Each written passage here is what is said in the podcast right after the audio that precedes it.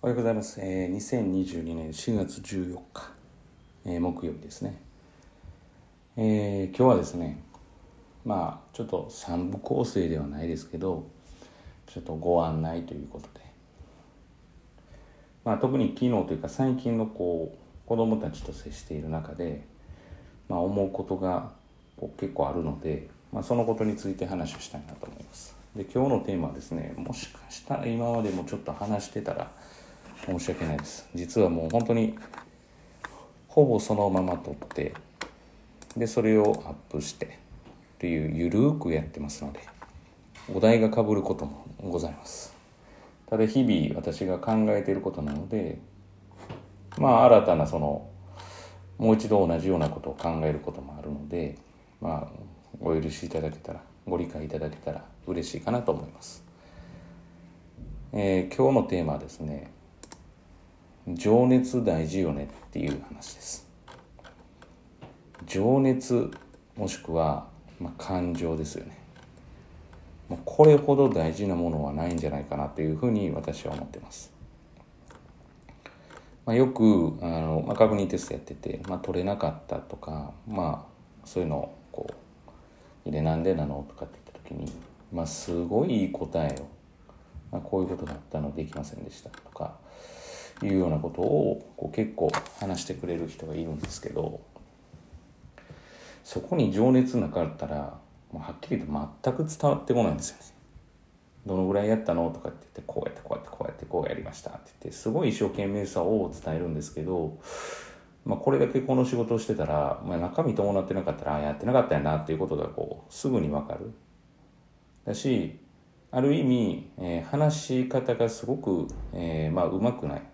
まあ、すごくうまくないって日本語化してですね。あまりうまくないと。言ったことでもそれに気持ちが乗ってたら、まあ、必ず相手に伝わりますよね。話術って当然大事で、まあ、相手を引きつけるために、まあ、声のトーンであったり抑揚であったり、まあ、こういったことを工夫してまあ私もそういう仕事をしてますから、まあ、工夫してやるんですがどれだけうまい授業でどれだけ聞きやすい授業でもうんやっぱり感情があるのとないのとではまあ私は大きな違いがあるのかなと思ってるんです。それは、えー、子供たちも同じだと。だからあの先生は、まあ、僕私のことを分かってくれないっていうのはもしかしたらやっぱりその,、まあ、その先生というよりもその例えば先生が教えてる教科を上げたいって本気で思ってて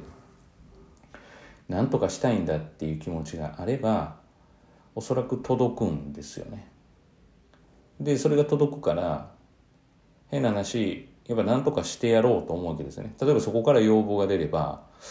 まあほぼ何かしてくれるんじゃないかなというふうに思うんですよ。まあ当然全員が全員そうじゃなくてそういうことを面倒くさがってやらない方もいればそういうことを感じ取れない人も中にはいると思うんですけどでもやっぱりあの、まあ、逆にそういうことを感じ取れなかったらどれだけうまく話しても一緒かなっていうのは私の中であってっぱ感情情熱に勝るスパイスはないなっていう。話をする時に。まあ昨日も中2の授業があってまあそういうことをこうどうなのって話をしたらもうすごい上っ面だけ話をしてくれるわけですよね。上っ面でしかないってことが、まあ、私は即分かるわけですよね。まあ顔見ても表情見たらより一層分かるんですけど、それって結局そうしたいわけじゃないよねって話になってきて。でもそこが逆に言う方なかったらある意味うんまあ不快感しかないんじゃないかなと。いやそのまあ言ってみればそのなんですかね本気で例えばこちらが対峙まあこちらが本気で対峙してないから相手も本気じゃないとかっていう可能性もありますよね。だからある意味今日の会は次回の念も込めてるっていうのがあるんですけどやっぱ小手先とか技術とか外外面をとりあえず取り繕うって一番ダメですよね。うん、だから実はその感情大事だよっていうで取り繕うのはダメ感情大事。で取り繕う人に限ってここからちょっと第2部に移るんですけど取り繕う人に限って早く結果を求めたがりますよね。例えば定期テスト取るのどうしたらいいかとかでこれもないんですよねその即効性のあるものなんて。うんだからこう難しいところで即効性のあるものがないから、まあ、そういうでも子供に、まあ、生徒ですよね。に限って毎回の確認テストとか塾の宿題ちゃんとやってないですよね。結局そこから逃げて、えー、いいまあ自分がやりやすい道というか簡単な道を探そうとするって結局感情が入ってなかったら外見を揃えてで外見を揃えようと、まあ、簡単な方法を模索するそしたらそういう結果からどうなるのかって言ったら、まあ、成績は上がらないですよね。と考えるとここから結びついてくることはじゃあ勉強方法を教えてくださいって実は私の中ではきつい言い方をすると愚問なんですよね。これ難しくて、まあ、次3分目ですね。勉強方法を教えてくださいって100人って100通りあるんですよね。成績の上げ方って。まあ、あの、わかりやすく言うダメな方法は言います。それ意味ないんじゃないのとか、いうことは言えますが、まあ、それでもやっぱ100通りあるんで、まあ、外見は教えることできます。こうやってやったらとか。だからその中身もですよ。まあ、その中身も教えるんですけど、結局その子にとっては外見しか受け取らない可能性があるのでじゃあ中身を受け取ろうと思ったらどうするのってそれを実行して自分で考えて自分なりの感覚を身につけないと結局その場しのぎになってしまうっていうのが正直なところです。勉強方法を教えても結局中身が伴わなかったらまあ当然ながら自分での感覚がつかめないのでこのぐらいにしたらこれができてこのぐらいやったらやりきったになるとかっていうこの感覚が大事なんですね。実は。一番成績が上がる時に大事なものってそこなんですよね。です。まあ当然ながらそれは受け身じゃダメよっていう話ともつながるんですけど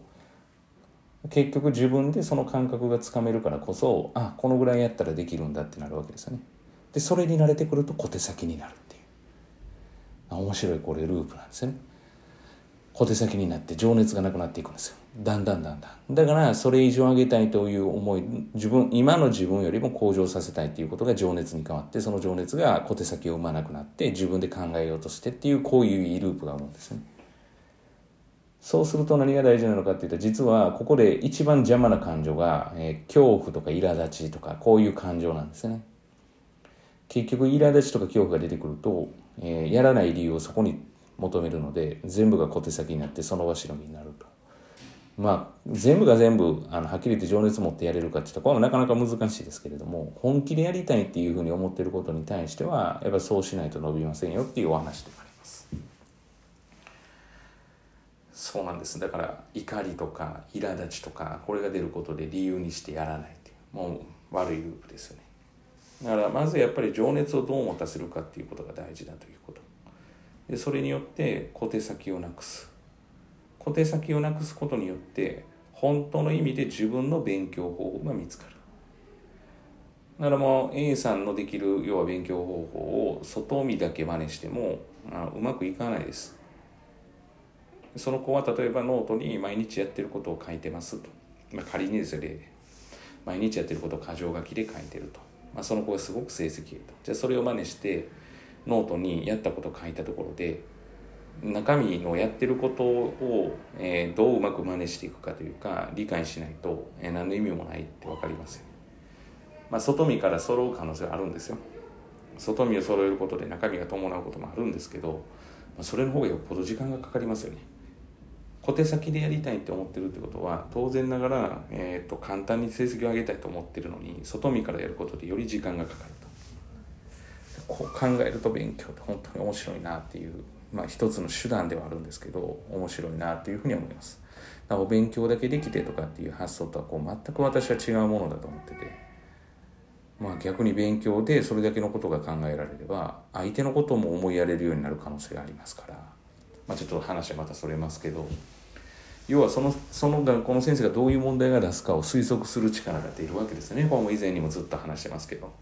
そうやって相手がどう考えてるかっていうことを察知できる要は感じ取ることができるってことなんで。だからまあそういう観点から言うと定期テストなんかそういう気持ちも養えるってことですよね。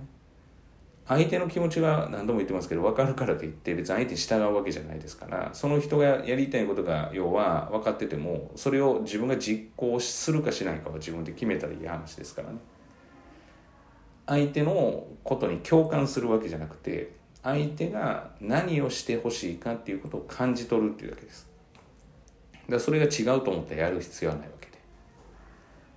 というふうに普段からこういろいろ考えててまあなかなか答えは見つからないんですよね。その当然だから私も答えを見つけようとしたらダメなんだなっていうことにまああの何年前からかずっと気づい気づいてというか、まあ、この仕事やり始めたぐらいからまだ気づいてて、まあ、ないんだな答えはっていう。だからこそ面白いっていう。うんだからまあこの仕事は楽しいんだろうなっていうその子供の成長っていうのを間近で見させていただけるっていう、まあ、そういう発想でやってます。それが自分の糧になるわけですから。うんだからまあ自分の成長にもなるわけですよね。